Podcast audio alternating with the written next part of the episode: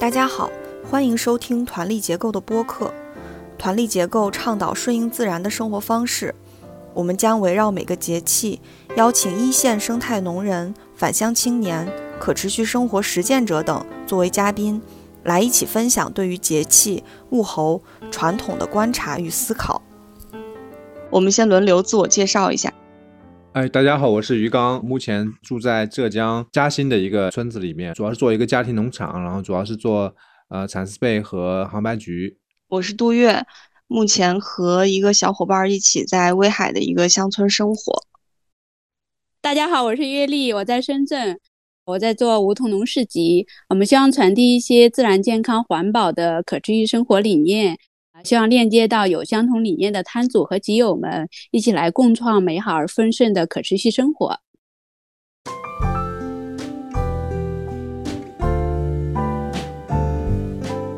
这次是白露节气，我们请到的嘉宾是来自四川天安生活的张小猫。大家好，我是张小猫，是成都天安生活的，现在封控在家，没办法出门，也无心卖货。但是我们也号召大家不要囤货。这次节目是关于二十四节气的第十五个节气，也是秋季的第三个节气白露。据说古人以四时配五行，秋属金，金色白，所以就用白来形容秋露，所以这个节气叫白露。到这个时候，暑天的闷热基本结束了，夏季风也逐渐被冬季风代替。天气渐渐转凉，所以白露是反映自然界寒气增长的一个重要节气。有些候鸟已经开始南飞避寒了，各种动物也会开始储存干果粮食来准备过冬。我在山东威海这里感觉非常明显啊！立秋节气，我就说我觉得 秋天的节气在山东威海这里非常准，至少是今年，就从立秋开始就马上觉得风也干了，凉爽了。然后到了白露节气，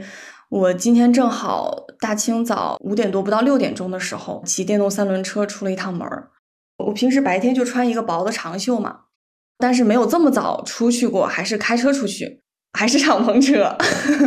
然后所以就觉得好冷啊，特别特别冷，我都觉得要冻感冒了。然后我赶紧回到家，又多套了一件牛仔外套，才觉得可以了。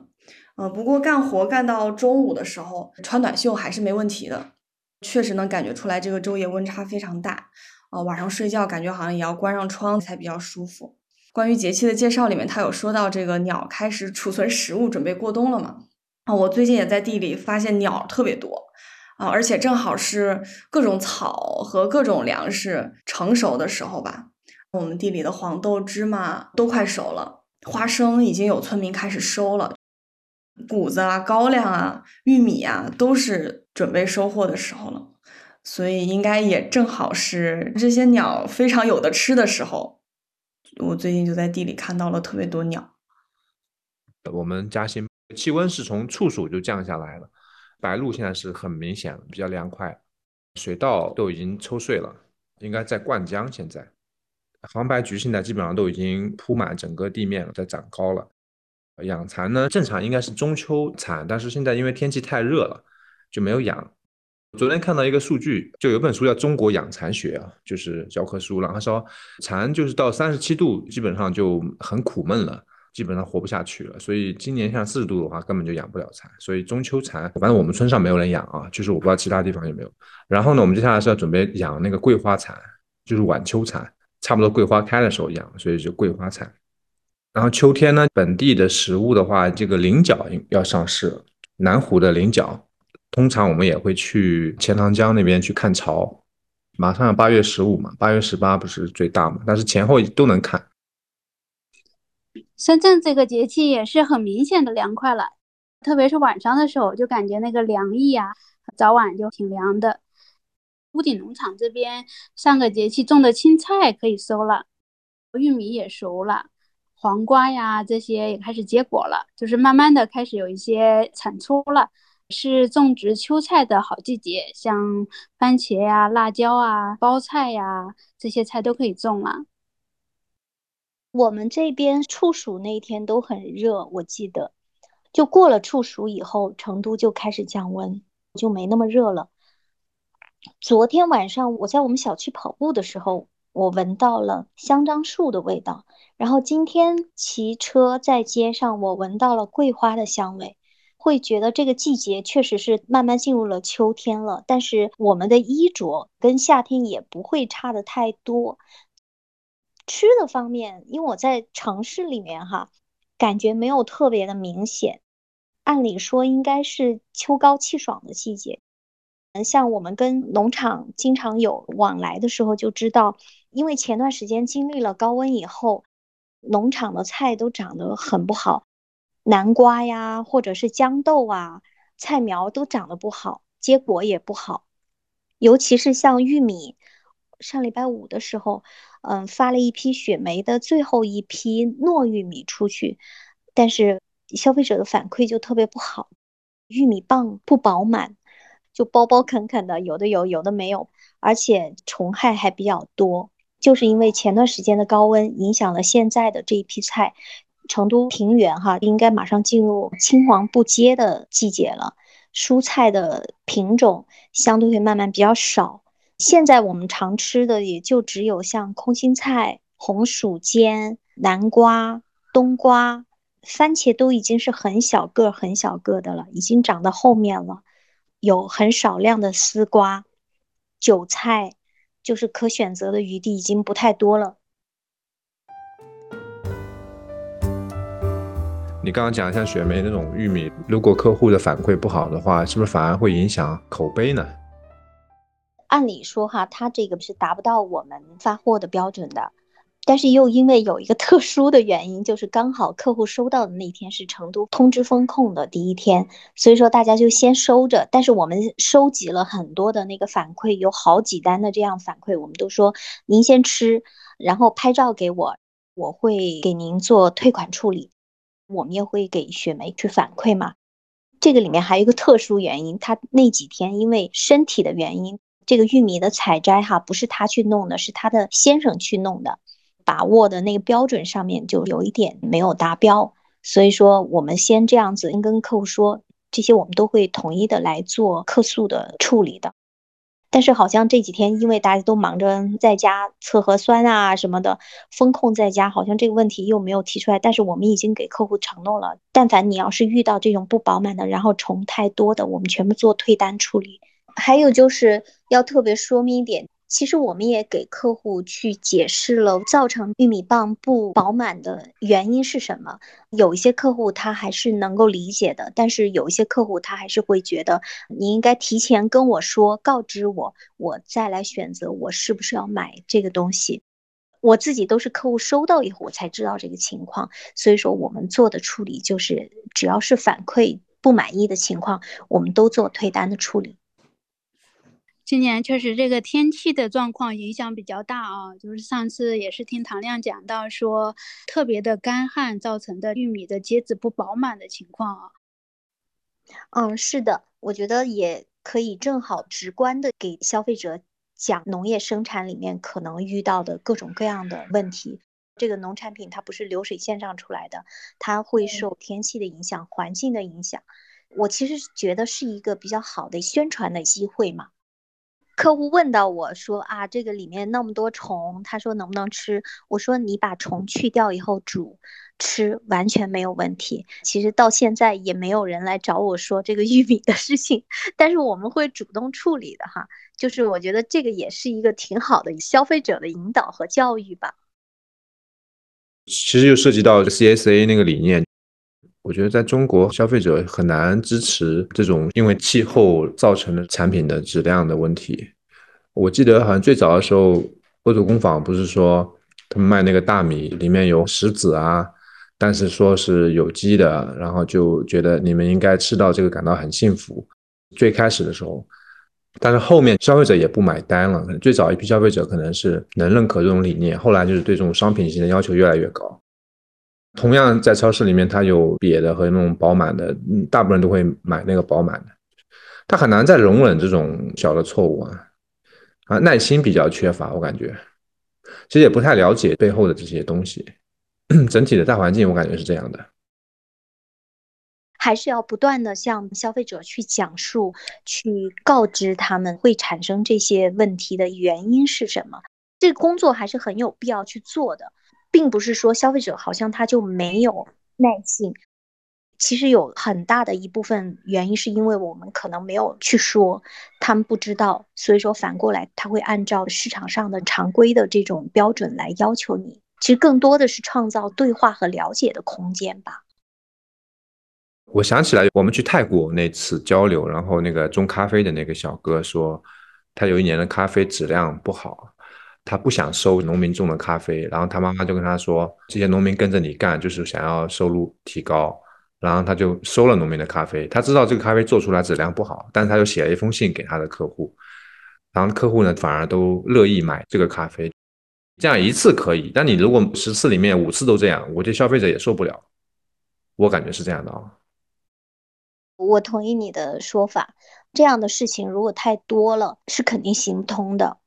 平台是有标准的，我们也有责任去把消费者的需求、期待反馈到生产者那儿去。我记得有一次哈，也是雪梅的蔬菜，同样两个客户都买了雪梅的蔬菜，正好他们在我们那个市集的交流群里，然后有一个客户收到以后，就看着那个菜巴巴适适的，也理得挺好的，有些就用纸袋分门别类的装好，就晒在群里。感觉很好嘛，在表扬。结果另外有一位客户收到雪梅的菜，就是同一批发出的，就那个菜就没有去做那样的处理，一包就像垃圾一样递到客户的手里，客户就很生气，就私信给我嘛，就说我收到是这样的，我也挺生气的，因为雪梅和她老公两个人配菜的那个标准是有差别的。雪梅配菜的话，我就很放心。我们跟他说的，他都会按照这个标准来做。但是他先生呢，就哎，所以每次我们就像唐僧念经一样，会跟他说啊，你要包，你要怎么怎么样。结果这一次就出现这样的情况，就把我给方起来了，就让我很尴尬。所以说，我就在工作群里说这个事情，我们已经说过很多次了。我说客户直接来找我们，他。这样子来说的话，其实受损的是你雪梅，包括他也对我们平台会有意见或者看法。我这样做唯一受损失的其实是雪梅，会觉得你雪梅做的不好。这个事情当然后来我们也给客户解释嘛，妥善的把它解决了。所以说我们真的就是不停的在跟雪梅说，你要把握这个标准。你要是那个菜老一点或者怎么样，你要提前跟我说，客户能接受，他选择。但是如果你要是在不告知的情况下面让客户收到这样的东西的话，这个就比较麻烦。我感觉听小猫讲的这个过程啊，还是一个挺良性沟通的过程的。城市在了解乡村，乡村也在了解城市嘛。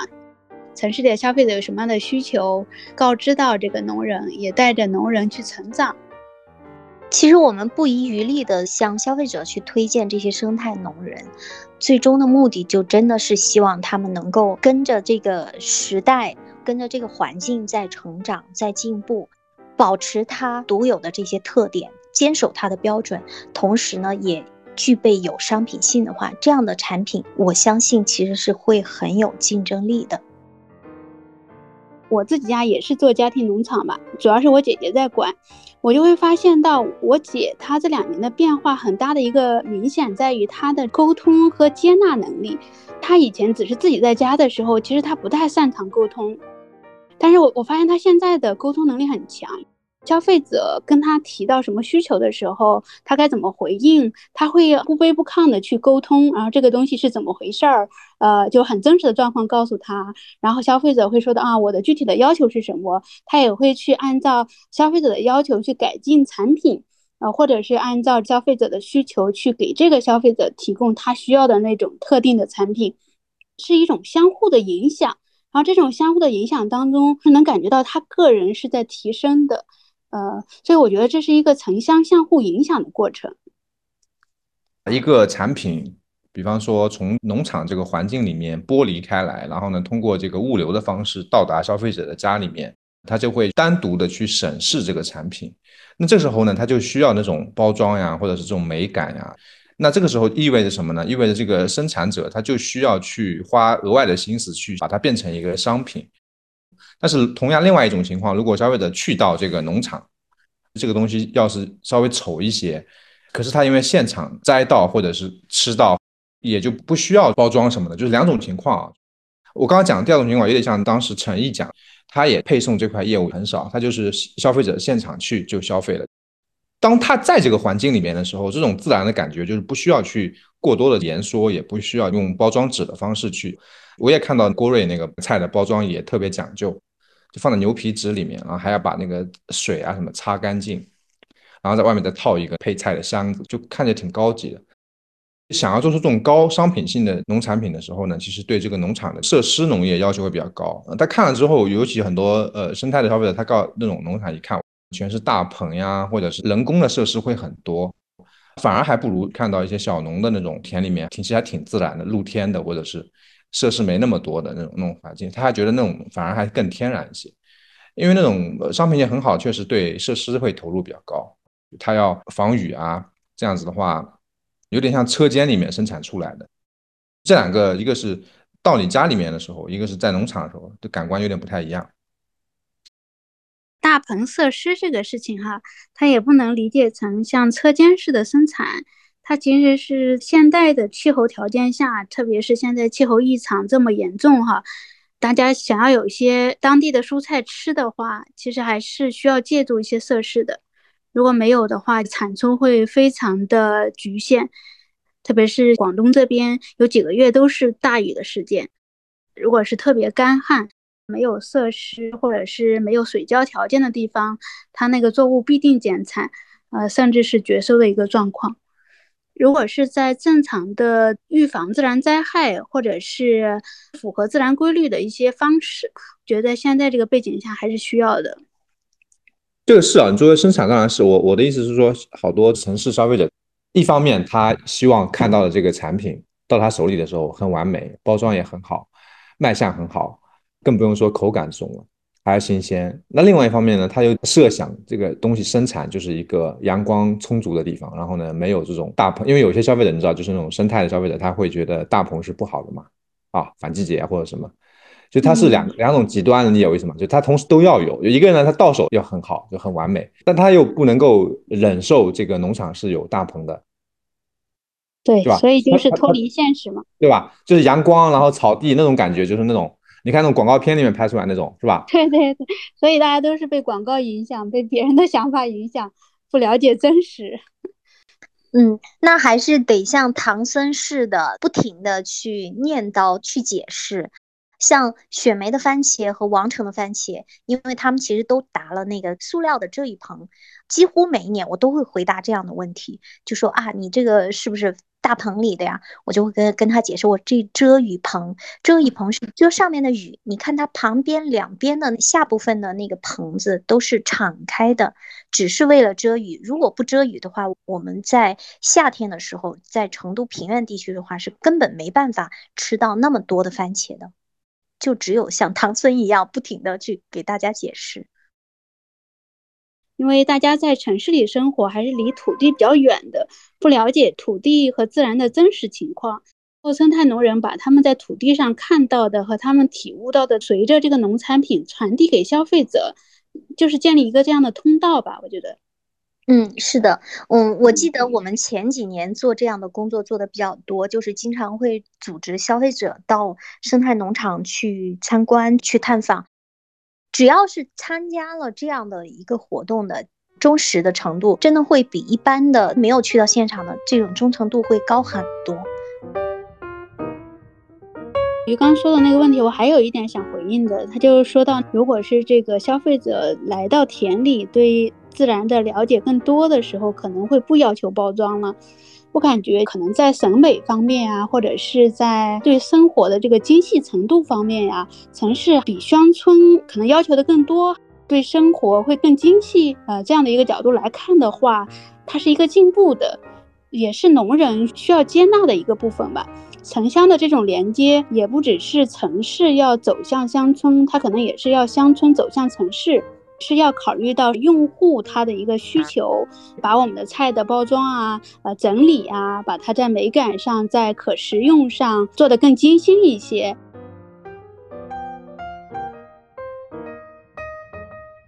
最近这个呃《引入尘烟》这部电影，我我觉得我看完之后，就跟我们做的事情，我觉得特别像。它其实也是用一部电影的视角来表达，就是我的观点哈。我就觉得他在表达城乡啊，表达人和土地的关系。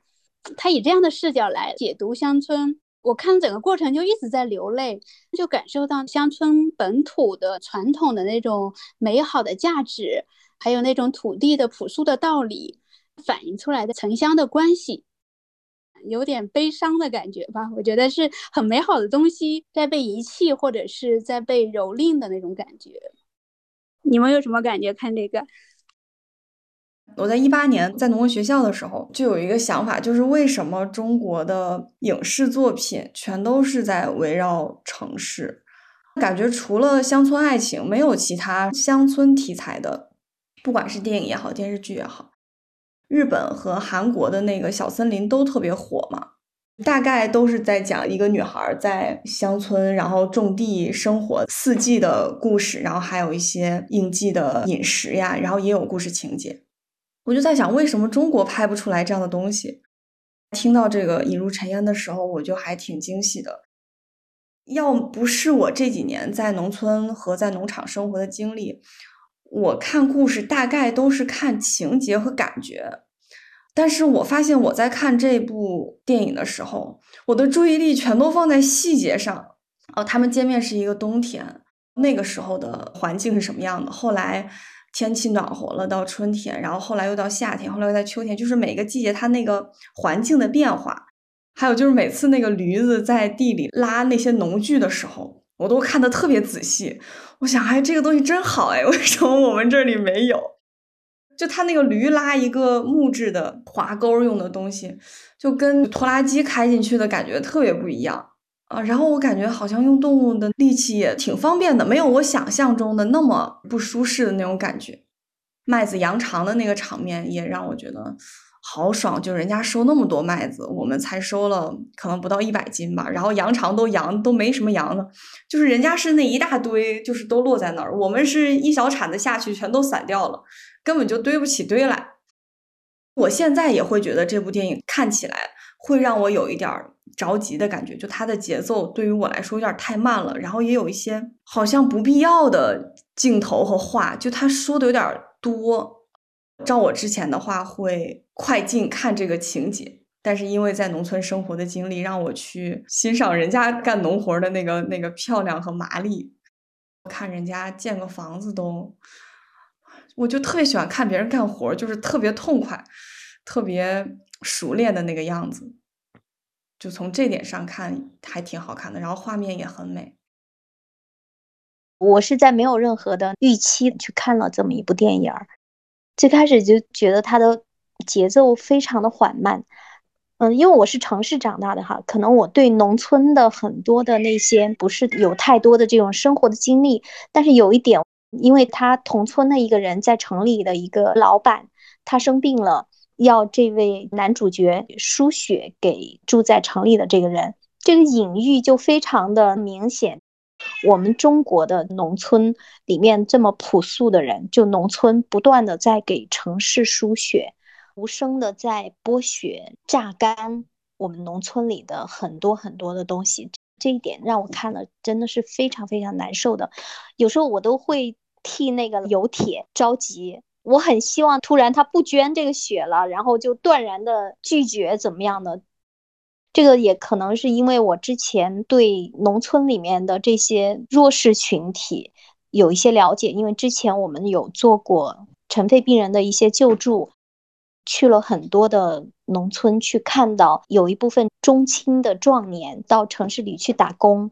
患上了不治的这种职业病。最后就死去了，就这个情节，这个隐喻我印象一直特别深刻。然后，当然男女主角相互的相敬如宾、相濡以沫的这些细节，都还是让人觉得很温馨的。但是，往往看电影就是就是这个故事情节就是这样，你前面可能越美好，后面就会越残忍。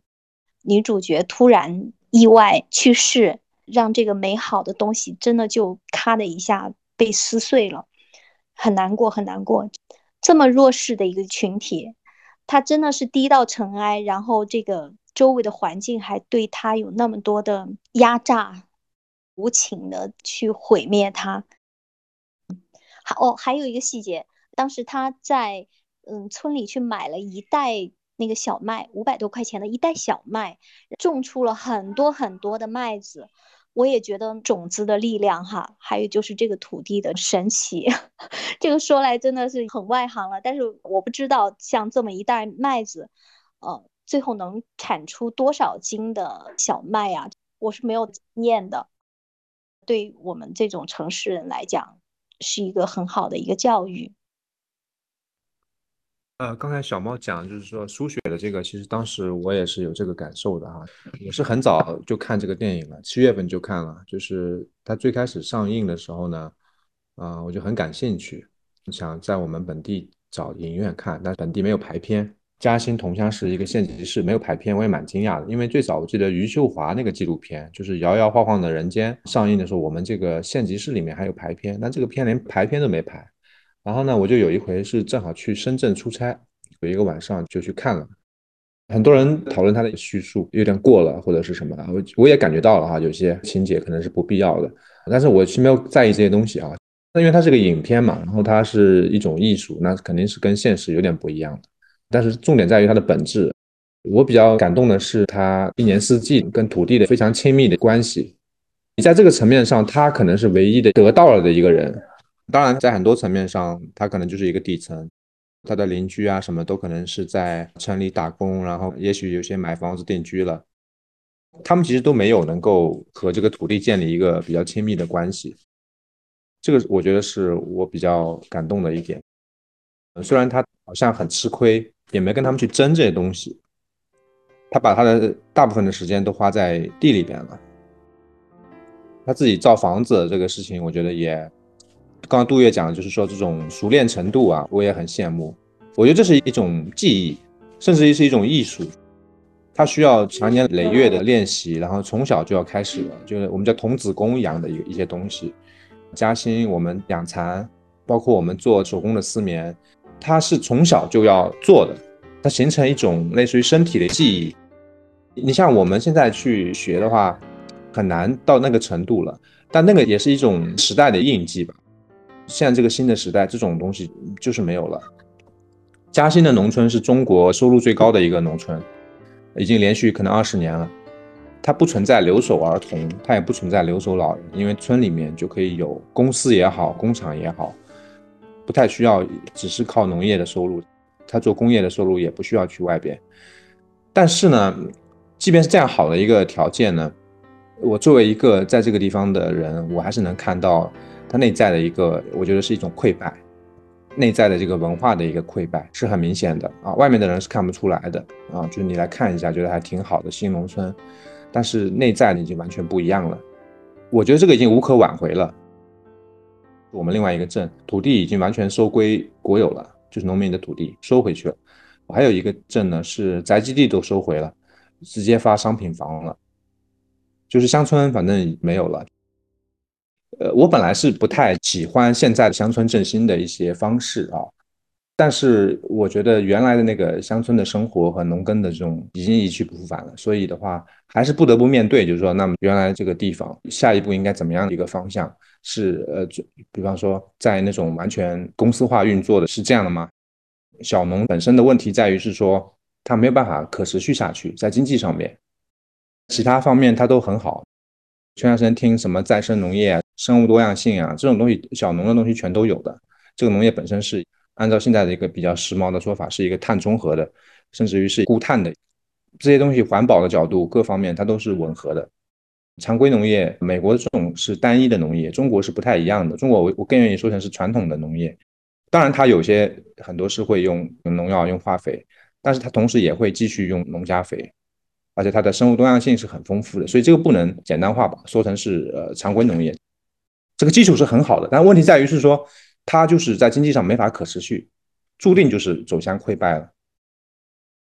我反而是从里面看到一种平衡的经济，在那个小农的时代，电影里面有个细节，就是他去书写，然后城市里那个人给他妻子买两件廉价的衣服，他当时没有那么多钱，他就说：“那我就是欠你的。”等最后他卖粮食的时候，那个成立的人压价，但是他反而是很大方的，就是在压价的基础上，他还是要把那个钱还给他，一点便宜也没有去占他的，就是反而他在精神上是很独立的。这个对比就让我看到，其实我们说的经济的不可持续，它是一种视角，这种视角是人对物质的看重到底有多少。其实现在这个时代的主流就是把物质已经看得很重了，就是一个物欲的时代嘛。他可以开豪车，然后可以有很大的房子，但他还是在乎那一毛两毛的去克扣那些乡村的老头老太太的钱。就是在这种面前，那你说他的精神上和他的物质上哪一个损失更大呢？他虽然有钱，但是他的精神是很匮乏的，还是在那种被金钱被物质控制的一个世界里面。现在这个主流世界是这样子的，就大家把那个钱看得太重了，精神上的很多宝贵的东西都丢失了。那没有钱的这个有铁在乡村在土地上的这个人，反而能够坚持这些东西。你到底是拿你的精神换了钱呢，还是更高级了呢？当然，电影里面它呈现出来对金钱的一种漠视。前面讲的不可持续是现在的现实本身啊，他们两个是没有小孩的嘛，不存在小孩子的教育啊、医疗啊。上面好像也没有老人要养啊，更不用说现在还都要买房子、买车，在这个社会啊，就是已经发生变化了，不是说物质的欲望啊，它是一个基础的东西了，变成了这个基础的东西就是市场经济，完全独立于这个社会，我觉得很难了。现在传统的农耕社会，它有好的这个东西，那怎么能够保留啊？在下一步农村的这个发展里边？这个其实是我一直在想的一个问题啊，包括我们养蚕其实也是啊，就是在这个地方养蚕，他们是没有考虑经济的因素的，情感的因素大于经济的因素，它出于一种习惯，跟人情的是一样的，因为你一旦计算的话，它是不划算的，很不划算，也是老一辈人的情感，下一辈人就没有了，怎么样能够保留这种东西，我我一直没有答案。其实我说的也是现实的，就是现实的。现在主流的选择是看重物质，所以它整体的导向都是这样的。我们在一个洪流当中，所以我们很多时候身不由己，就是在跟着主流的价值观，被迫在这样走着。对啊，所以就要想到能够可持续的一些方式嘛，比如说像有些人可能喜欢织布。手工织布，但是他不可能靠卖布来这个，因为成本太高。那可能他做一些体验啊什么。我知道广州的有一个，那这就是新的一种经济方式，让他那个把织布的这个行为延续下去。所谓的经济搭台，文化唱戏，就是跟原来他们说的文化搭台、经济上是相反的一个逻辑。你的主体还是传统农耕文化，怎么样能够延续下去？但是你的经济的方式要去能够有效的利用啊，包括像一些新的概念。你像我，是吧？前几年刚听说再生农业，还有什么固碳、什么碳汇、什么替代食物体系，这东西我从来没听过。原来都是不停的要去学习，你才能跟他们去对话，更好的向他们解释传统的农业的价值。这种很多是西方传来的一些概念嘛，很多人他可能他去留学，然后学回来，中国的这个传统农业他其实都不了解，他就在拼命的推这个再生农业。那就像我说的，再生农业它是基于规模化农业的一个基础上提出来的。它首先有一个规模，然后单一的，然后呢，它再说再生。但是你在中国推再生，传统的农业都是再生农业，你按照它的定义，那你在推再生是什么意义呢？就没什么意义嘛。反正我是感觉啊，就反而现在传统就是你你要保留这种好的方式，问题是你要解决它的这个可持续性的问题，各方面的可持续性。我觉得它环境上本来就已经可持续了。呃，很多生物多样性的，像我们这里是桑基鱼塘的这个体系，它是基于精耕细作的这种方式，这个成本是无法去实现了。像这个问题，我挺同意你的这个说法的。其实我们在做的就是在坚守当中创新，就怎么样跟这个时代去对话了，把我们坚持的东西能够在这个新的时代继续活下去嘛。我觉得所不同的可能就是在于最终的评价目标跟现在的评价目标会不一样。就好像我们现在的很多生态农人，你说大家赚多少钱吗？当然很多人会说啊，我赚的最多的是我的生活。评价的目标就不只是物质上的这种可持续了。包括精神的生活的综合的吧，这样来评价它的可持续性。当然，经济也是其中的一环，也是我们在跟当下的这个时代这个经济体系的一种融合或者是博弈在里面吧。如果我没有农村的生活经验，我没有跟村民打过交道，我会觉得这个电影传达给我的东西很美好。但是我的姥姥、姥爷、爷爷奶奶都是农民，都在村里。我现在又在村里住，就跟现在我们村的村民也有交流。我会感觉到电影里的那个村民在现实生活中是不存在的。我从来没有见过任何一个老农民吧，对农村和土地是有留恋的。如果他们有那个机会去城里搞一套房子，我现在想不出来任何一个我接触过的人会拒绝这件事情。就是这个形象让我觉得很陌生，就会跟我现实生活中接触到的村民感觉很拉扯。这个故事对我来说没有说服力，可以这么说。就除了男女主角的那种陪伴的温情啊，是很打动我的。但是这个村民的角色就让我老是觉得有点抽离。可能一个是你的年龄还小，然后另外一个就是你们在的区域啊还是比较发达的乡村的。你要是再往西北的方向，其实我们那边其实靠河南了嘛，那边也是富的比较晚的区域吧。像我爷爷那一辈的时候，真的是对土地的那种情感呀，我是能感知到的。就是我看到里面的那场景，我都能想到。然后再到我小时候看我爸妈去做，其实他们也是那样的感觉，就是在土地里干活的时候，我妈在地里干活的时候，经常给我讲到的一些事情，我就觉得恍然大悟啊，原来是这样。就是她天天在田里，她就观察到了那个规律是怎么回事儿，然后她就讲给我听，所以我就 特别能理解她里面讲的那些话。他对土地的那个理解，真的是常年九月的在土地上浸泡的人，他是会说出那样的话的。他说的那些里面的话，我觉得都特别的美啊！什么麦子被镰刀割了，他能对镰刀说个啥？麦子被麻雀吃了，然后他能对麻雀说个啥？他妻子有一次把小麦给不小心割掉了，割草的时候，他就告诉他说：“没关系，就给其他的麦子做肥料吧。”这种豁然的大度的，我觉得还是很超脱的这种。另外就是他说的这个隐喻，其实也是让我想到这个电影里面在反映出来的这种悲伤的主题。传统的农人，他的命运就是消失。我还是好多年前听过这两个字叫农伤啊，现在看这个电影，就是真的是感受到这个事情。这种消失就像他割掉的那个麦子一样，它就成了其他的麦子的养分，就好像是乡村一直在向城市输血。它的消失是因为它成为了城市的养料。传统的这一代农人其实都是供养了城市的，才有了现在的城市。它是在原来的这块土地上长出来的城市。有铁在城市人的那个面前的时候，它是有求必应的，就是没有任何反抗，有的都给他了吧。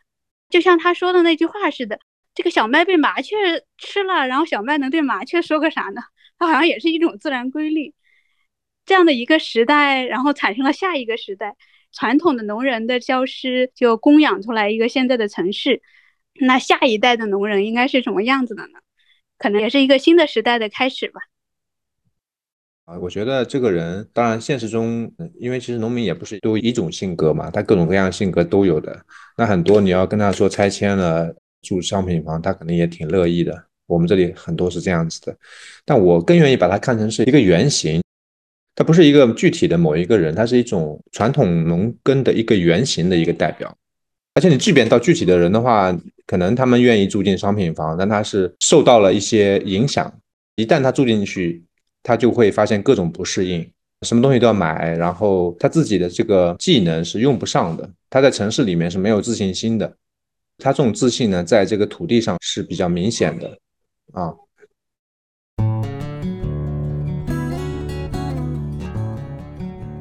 刚刚小猫和鱼缸说到的书写的这个隐喻啊，我看的时候竟然完全没有反应过来。我只是感觉村里的人确实是像他这样，就大家不讲钱的。我刚搬来这个村子是十一月份，冬天很冷，然后我们扛到了十二月，一直没有烧煤。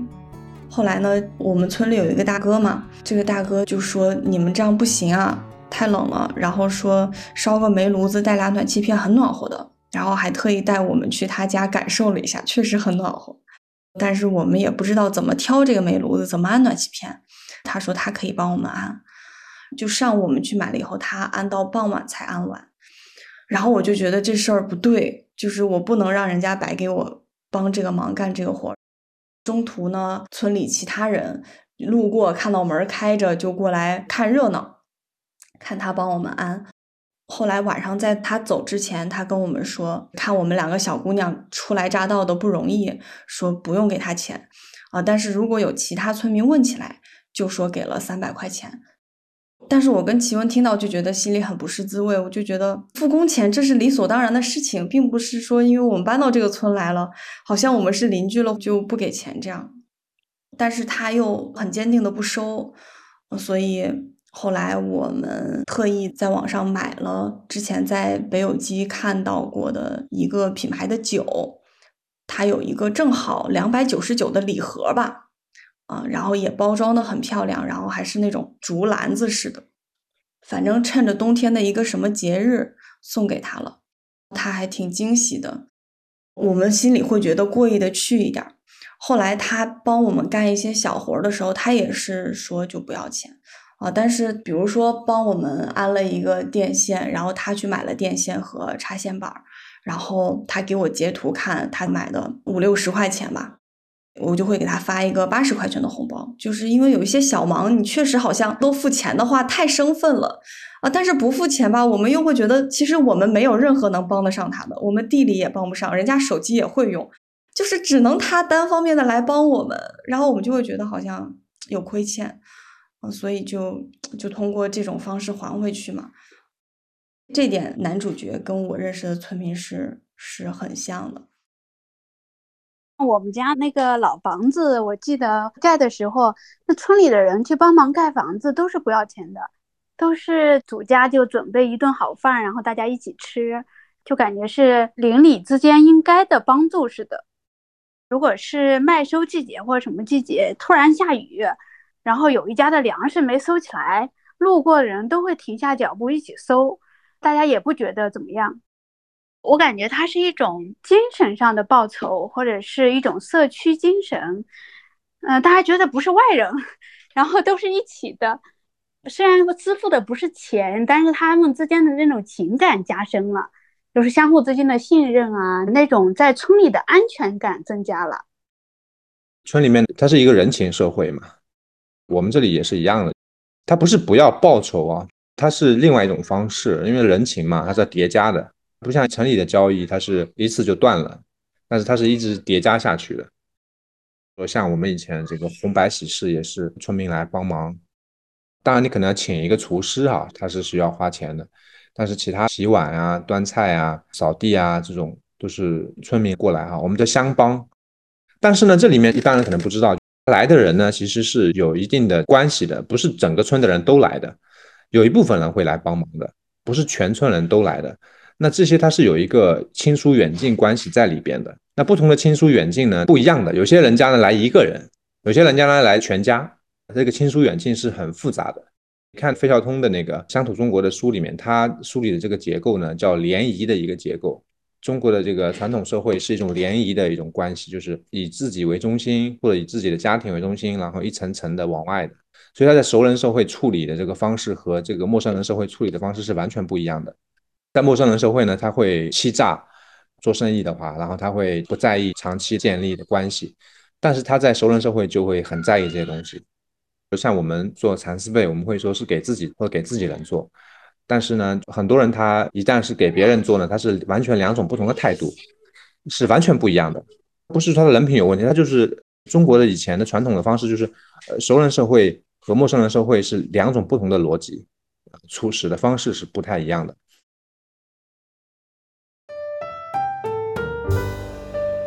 我觉得有一点非常值得肯定的是，能够在现在我们这么高速发展的一个社会里面，关注到这样的一个群体，让很多人能够产生共鸣，就这样的片子能够进到院线去播放，我都觉得是一个进步吧。是啊，我也觉得是特别珍贵。那现在有这么多人看这个，好像也是一种回归。这些场景其实很多人都已经不知道了，很多人都没有见过。如果是他没有拍成这个电影的话，真的可能就丢失了。现在年轻人都不知道土地上的事情是怎么发生的，还可以用土盖房子啊，传统的这些技艺啊，我觉得还是很有价值的。这个电影，在这样的一个充满很多不确定性的这个时代里，我觉得也可能会诞生很多新的可持续的生活方式。现在很多地方在探索的生态村啊、共生文化呀、共生社区啊，都是有可能的。这个影片当中传递的那些传统的农人他们在土地上发现的那些价值，或者是传统乡村的那种社区价值，呃，有可能在新的时代是以另外的一种形式来出现。未来要探索的一种更可持续的一种生活方式，是不丢掉这些核心的价值，又能满足现代人的一些生活呀、精神的追求的一种形式吧。关于回到乡村住还是在城市住的问题，我是觉得城市现在也是有很多的问题。但另外一方面，就是大家也不愿意去回到乡村，可能是现在乡村和城市的两种生活方式都不是大家最理想的生活方式。在这种新的乡村振兴的这个文化下，我是不是可以探索能够融合城乡的更可持续的生活方式？有这种乡村美好的自然的生活价值，也有城市的这种生活美感，大家追求的艺术啊，生活上的一些保障啊，我觉得还是蛮有希望的吧。